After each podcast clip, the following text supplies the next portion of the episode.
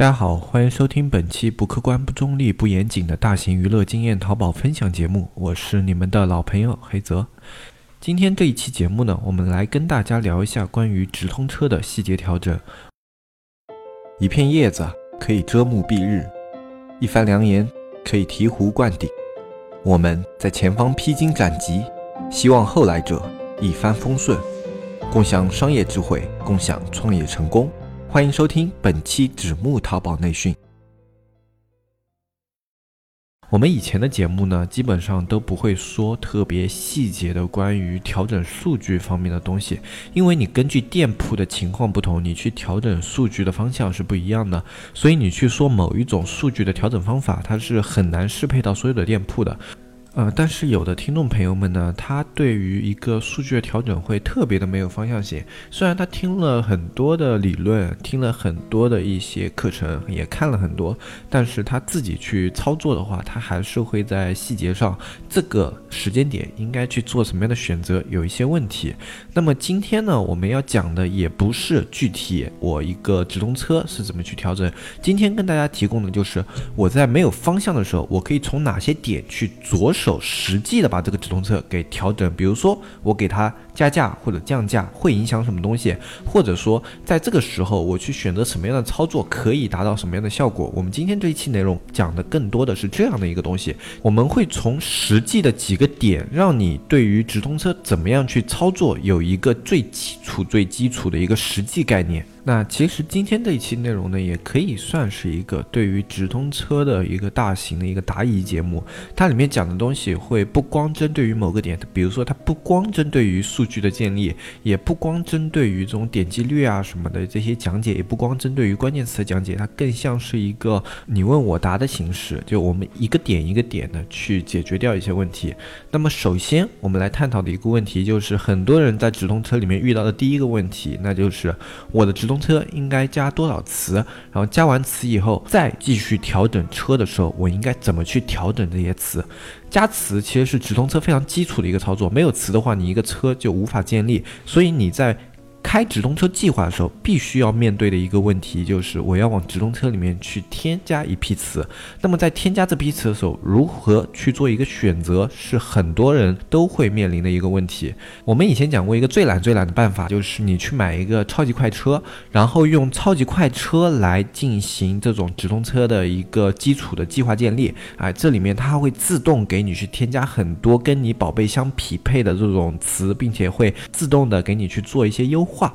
哎，这是最简单的方法。但是有很多人呢，他们觉得他们不是太想去用超级快车啊、省油宝啊、开车精灵啊这样的一些工具，哎，他们觉得想要自己开车，然后才会对直通车有所认知、有所感悟啊。那么其实这种态度是好的，想要亲力亲为。但其实有一个非常奇怪的一个点，就是先去用超级快车开车的那些人，当然啊，什么省油宝、开车精灵也是一样的。当你用了这些工具以后，你会对直通车有一个调整的概念，你至少知道哪些地方可以调整，因为它整个软件相对的傻瓜，它有很多地方可以给你呈现数据，可以让你去修改数据。使用了一段时间这种软件以后，你一般都会对直通车本身有一定的认知。当这种时候，用过超级快车的人去学习直通车的课程，他往往会理解的比那些从来没有用过这些软件，埋头在直通车里面从零开始学习的人要理解的更加的快一点。啊，这就是实践和理论相。结结合的一个效果，就用超级快车和这些软件的话，有一个好处就是它可以先帮助你对于这种宝贝开车有一个认知，哪怕开的是好是坏我们不管，哪怕它开坏了，但是你至少知道直通车是怎么运作的。像有的人的话，他可能第一步卡词就要卡很久，然后卡了很久以后，他们就根本不知道这个直通车要怎么建立起来，可能光开一个直通车就要花个三五天的时间，其实还是比较浪费时间的啊。这一点我们先不说吧，那我们继续来说，我们怎么样？去做一个基础加词，基础加词首先要根据你的宝贝来，特别是非标品。对于非标品的话，它选词其实还是有一些难度的。标品的话，因为它总共就那些词，你哪怕全都加进去，一般也没有多少。但是非标品的话，有一个问题存在，就是它根据款式的不同，其实它对应的词是不一样的。虽然这些词你都可以看到数据的展现，比如说牛仔裤的款式，然后它的大小，然后它的一个样式，它的版型，这些它都可以成为二级词和。属性词，但是这些二级词和属性词它不一定适用于你的宝贝。如果它不适用于你的宝贝的话，你的这些词加进去往往是无意义的。所以我们在加词的时候，第一点我们要注意的是跟宝贝的相关性。有的词它有微相关，就比如说它可能不是明确的指向你的宝贝，但是。它还是会有人通过这样的词搜索你的宝贝，这种我们叫微相关，它可以加。但是有的那种无相关的，比如说比较明显的，像套件里面，你珊瑚绒四件套和纯棉四件套，它这两种它相关性会特别弱。但是如果你是发布在套件品类里面的，它同样在直通车推荐词里面会有啊。这种时候你就要注意，这种词你是要甄别的。但首先这一批的词你要甄别掉。那么剩下的话，如果你是开一个中小计划的话，以二级词和长尾词为主。如如果你要开一个冲量计划的话，以大词和二级词为主。那大词、二级词和长尾词概念，我们已经说过很多次了啊。大词的话，就是最大的那些词，比如说啊被子、背心啊被套这种，只有一个词的这种都算是大词，而且它搜索量会比较大。那么加上一个属性。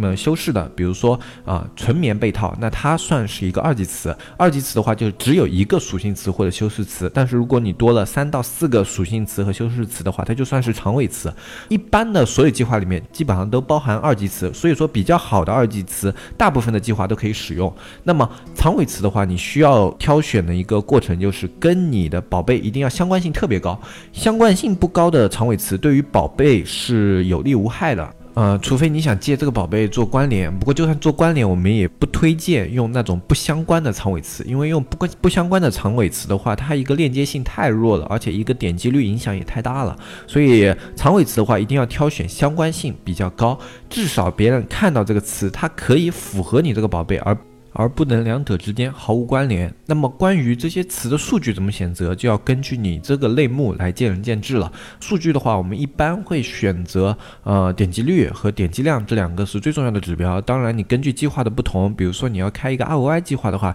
你还要考虑它的一个转化率和它的一个转化表现，这种都要根据具体情况来。那么因为这种情况特别的泛，我们就不讲的特别细了。呃，这种情况的话，你可以去看一些基础的直通车课程，也可以。回顾去听一下我们前面的直通车系列，我们前面的直通车系列有去讲关于不同的计划，你应该怎么样去建立你的一个词库，这种都是有讲到的。呃，大家如果有兴趣的话，你就往前面翻一翻，看到那种标题什么的，点进去就行了。关于直通车系列的都会对你有所帮助。如果你对这方面还有疑问的话，那好，在我们建立了一个词库以后，很多人往往是把这个词库放在那里不管了。那一个词库其实它是要经常去做调整的。这个时候我们就涉及到两个操作，一个操作是加词，一个操作是删词。呃，加词怎么加？首先挑选你这个款里面。表现最好的那些词，我们可能会有一些表现特别好的长尾词，我们会有一些表现特别好的二级词。那么根据这两种词不同，我们有两种加词方式。根据表现好的二级词，你可以以这个二级词为基础建立新的长尾词，就是这个二级词它表现非常好，你去建立以这个二级词为基础的长尾词的话，这个新的长尾词一般的表现不会特别的差。啊，所以说你可以先加这类词，然后看一下它后期表现。然后另外一种是根据表现非常好的长尾词去提取它里面新的二级词，因为我们都说了。长尾词里面的话，它是多个属性词组成的一个长词嘛，然后它里面是可以提取出来两到三个，有的多的可能四到五个二级词都是可以提取的。那么这种情况下，有的二级词你原本第一次在建立计划的时候没有覆盖到，你可以用这样的长尾词为基础再去覆盖那些二级词，这是两个加词思路。有了这样的思路以后，我相信很多人对于加词这一方面应该就会明确很多，因为很多人都跟我说他不知道怎么去加词，他说我知道我现在这些词表现不好，我给它删掉。了，但是我不知道怎么去加新的词。那么有了这样一个思路以后，我相信你应该可以着手去给你直通车里面词做调整，给它新加一些词。当然，减词也是我们另外一个非常重要的内容。减词的话，我们一般是这样减的。首先，不要影响你词库里面特别大的一个量，就是说，你不要一下子把你所有的词，就哪怕它表现都不很不好，你不要把它一下子删掉一大半啊，这样子，这样子的话，对你直通车还是有一些影响的。你可以做微调，但不要一次性动刀幅度特别大。尤其是你这个直通车，它的表现还可以的情况下，不要去给它大幅度动刀。大幅度动刀，有时候你很可能砍掉一个词，你自己都不知道它在里面占了一个很高的权重啊。这种情况我们还是比较常见的。就有的词，它虽然点击量很小，但是它给你的一个词量的表现可能是权重还比较高的。呃，特别常见的是那种，比如说只有五六十个点击啊，或者说只有五六个点击，哪怕但是它点击率有百分之十或者百分之二十，就这种词我们还是可以见到的。这种情况下，这种词它往往可能权重特别的高，不要小看这些词，因为点击率带来的一个权重影响是特别大的。尽量去消减那些无数据的词，还有一种词也不要动，就虽然点击量一般，但是它展现量特别大的词，这种词如果不是你想做特别精细的 ROI 计划的话，这样的词一般在做权重期也不要去动它，想办法去优化它，比如说从那种创意图啊什么地方入手去优化它，不要直接去动这些词，也可以稍微适当降低它的出价来压低它的展现啊。如果你直接删掉这这种词的话，也会对你的权重有一些影响。那么注意点的话，一般就这些。接下来我们讲一下减。词减词这个手法的话，我们。针对于一种词是可以直接减的，那就是数据量完全为零。比如说展现量特别低，比如说只有十、二十啊、三十这种都还算低的，三四百以下的展现量都可以算是低展现量。那么这种词是比较多的。那么展现量的话，你以三百为一个基准线吧，就三百以下的展现量你就可以视为零。然后其他的点击量、点击率，然后转化什么什么的，所有数据基本上后面都为零的话，那这样的词你是可以动刀子的，因为它这个词它展现量放不出来，放不出来以后。呢，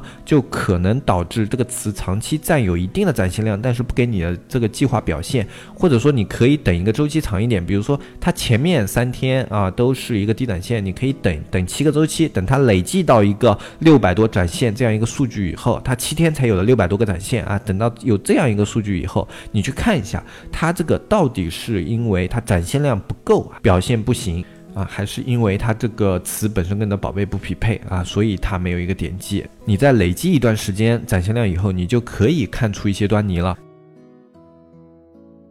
纸木电商社区，这是两个淘宝人发起的电商社区。黑泽大海，吃过淘宝的亏，尝过淘宝的甜。现在他们想让更多人尝上淘宝的甜，少吃淘宝的亏。你是否对外面学院动辄千元的课程费用望而却步？你是否因为时事消息慢人一步而后悔不已？现在加入纸木淘宝社区，这一切都将不是问题。只需每天一元钱，畅快阅读各个学院千元系列淘宝课程，更有外网精选图文内容、一手干货、最新规则、实时玩法、严打预警。你需要的一切，只要每天一元，让原本大卖家才有的资讯内容实时呈现在你的眼前。三百六十五元一年，没有比这更超值的电商社区。每天一元钱，让天下没有难做的电商。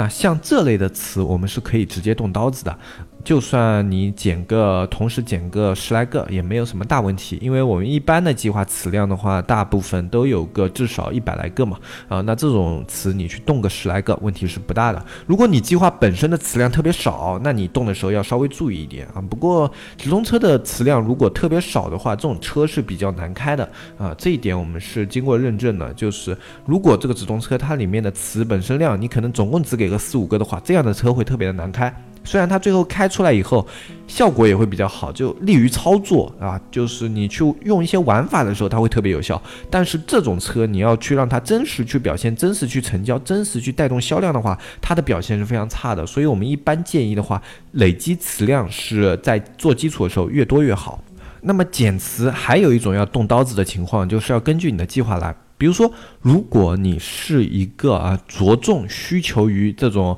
PPC 的，就你想要把这个点击单价降到特别低的，那么你就要注意了，点击量大的词，哪怕它点击率低，也不要删。你这个词它的点击量在你这个计划里面已经占到了这个计划的百分之十或者百分之二十，但是它点击率比较低，比其他的一些点击率要低上一倍左右。这种时候，很多人觉得，哎呀，点击率太低了，而且它点击量还那么大，影响了我整个计划的点击率。那么这个词要删掉，然后删掉了以后，它往往就会发现 PPC 没有下去，反而上升了。这个就是点击量，它在前期和中期这个阶段。它给直通车带来降分的一个效果是往往要大大于点击率的。另外一种词就是点击率高，但是点击量特别小的词，也不要去动它。有的人觉得这样的词好像没什么用啊，但是点击率高的词一律不要动。只要它点击率够高，哪怕它点击量只有个一个甚至两个，你都不要去动它，因为它在这个计算周期里面，它依旧保持着它这样一个比较好的一个表现。除非它到下一个周期，比如说你这三十天过去了，到下一个周期，两个周期连续两个周期展现都有一点，但是点击量后来持续变成了一个零，或者说更低的这样一个点击量，点击率也降下去了，这个时候再把这个词删掉，不要在它还维持在高点击率的时候把它给删掉，这样子的话会对你的计划权重造成一定的影响。那么减词要注意的点其实也就这么些。后续的话，随着你自己去操作直通车，以及对自己的类目的直通车慢慢的有经验以后，怎么去加词，怎么去减词，你的内心会有一杆更加精准的秤。像我们现在说的这些用法的话，它就像是一杆粗秤啊，就我只能大概的掂量一下，估摸一下，你用这样的一个方法啊，是还可以去操作一下的。但是后期要把这样的一些操作精细化，比如说你想精确到几斤几两几克啊，你想要去有电子秤这样的效果，是需需。要你自己在这个类目里面摸爬滚打去累积经验呢？这种东西不是任何一个学院可以教给你的，这种东西往往是要你自己在去做呃店铺的时候，你要自己去累积经验，去累积数据，产生对这种数据的敏感性，然后后面你会慢慢的对这些数据慢慢有感觉，然后在删词和减词的时候，包括在加词，你也会更加的有谱。还有一些在中小卖家里面特别常见的就是他说我这个直通车。花费太高了，我告我要怎么去调整啊？因为对于有的直通车卖家来说，就一些小卖家或者说中等卖家，他们一天的直通车花费可能到个四五百就觉得有点吃紧了。毕竟他们的转化效果可能没有一些大店铺那么好啊。那么花到四五百的话，对于他们来说特别吃紧，甚至有的一些小卖家的话，花到两三百都会觉得有一些吃紧。这个时候他们想要下调，但是又怕直接去调价影响直通车的效果，影响它的一个权重。那这种时候我们要怎么办呢？首先一点啊，下调，如果你的点击量下降了，那肯定对权重的上升速度是有一定的影响的。但是能够维持好点击率的话，那可以保证你这个计划它至少权重分不会有太大的一个波动。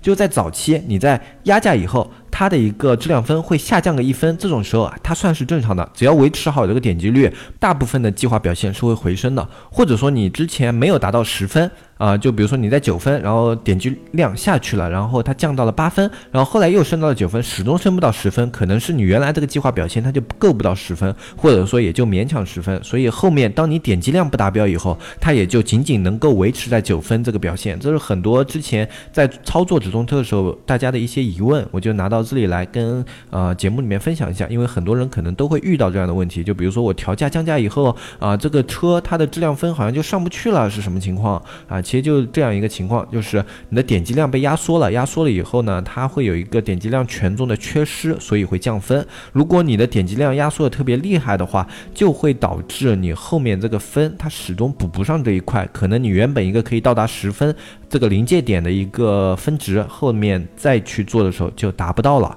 那所以。降价这种操作在直通车里面，我们是在经济情况不允许的情况下，迫不得已的一种操作，而不是一个建议的操作。就如果你的经济条件允许，或者说你的一个风险控制允许的话，我们一般不太建议去直接做动价格这种操作。但是在迫不得已的情况下，你也要优先考虑这个风险投入，那势必就会牵扯到降价这一块的内容。那这种时候，我们后来经过研究和测试，比较有效。的是两种，一种是关闭地域。就我们一般的话，在建立早期计划的时候，我们地域是大部分全开，就全国大部分范围内，我们这个地域全开。那么，当你需要去削减一部分用户的时候，这个时候首先不要考虑压价，你可以从地域里面去挑选某些地域，就是说这个地域首先它有一定的点击量，或者说它转化率特别差的，把这部分地域关掉；或者这个地域性价比特别低的，你就把它关掉，就太远了，然后快递费加上去以后，利润很很微薄，那你可以把这一部分地区关掉。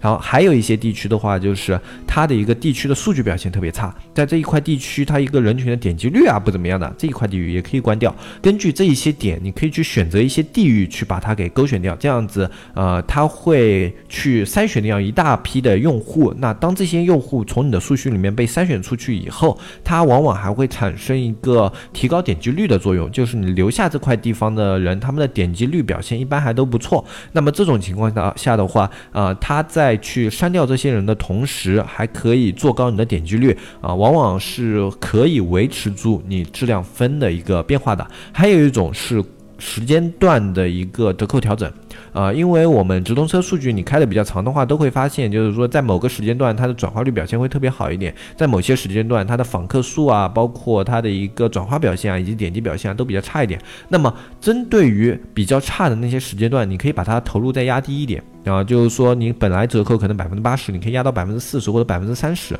啊，这种折扣你就压低。这种时候的流量呢，如果你压到那个价格，它再进来，那也算是划算了，就是它获取流量成本已经特别低了。那么如果这个时间段你压低了以后，没有流量进来，那你目的也达到了，你的车一直在开，没有停掉，但是你的花费也会变得更加的有效，就是说你可以在集中的那些时间段把你的钱更加集中的花出去，那对你这个车。来说也是有好处的。那两种方法，一个是调整地域，另外一个是调整时间段，都是我们建议的一个降价方法。当这两种方法都已经使用了，但是你的价格还没有达到你的预期，再考虑去给某一些表现比较差的关键词先降价，然后再慢慢的、逐渐的给那些往这种好的词去调，慢慢的把它的价格给调整下来，不要一次性动刀，直接去把你的基础出价砍掉。有的时候你基础出价往下调个，虽然你觉得哎调个三。三四毛没事，但是三四毛它的一个差距在直通车的排位里面体现是特别大的，差距也会特别大，所以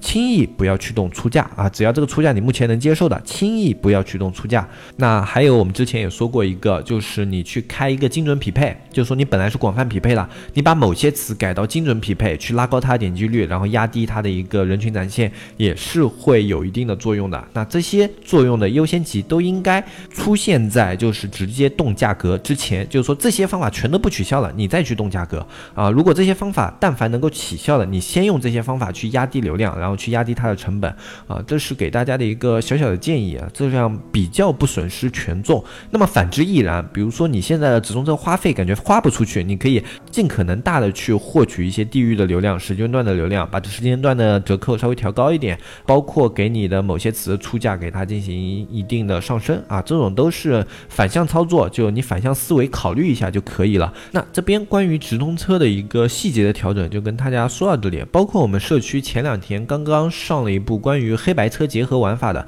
它那里面并不是教大家如何去开黑车，它是借助黑车的思维去呃衍生出了一种玩法，就是说单创意做数据，然后另外一个创意去做销量这样的一种思路，然后用这样的一个思路完成了一个黑白车结合的这样的一个玩法。它的风险系数，我们整体操作。下来还可以，就是说也要做数据，有被关小黑屋的风险，但是不像黑车那种会有被封号的危险。所以这种方法的话，如果你对黑科技感兴趣，或者说你的计划刚开，你想要用一些比较高效的玩法，你可以去我们社区看一下这套玩法，一个黑白车结合的一个低风险，呃，应该说中等风险。就它还是有关小黑屋风险的一个中等风险的高效的直通车开法，在我们的社区里面一共有两期。那么如果你有兴趣的话，你可以去我们社区看一下。反正我们社区的加入方法的话，你就看一下我们下方详情就有了。我们下方详情有一个微信，添加这个微信“纸木电商”的拼音，联系我们的客服小安，你就可以了解如何加入我们的社区，以及我们社区能够提供哪些服务。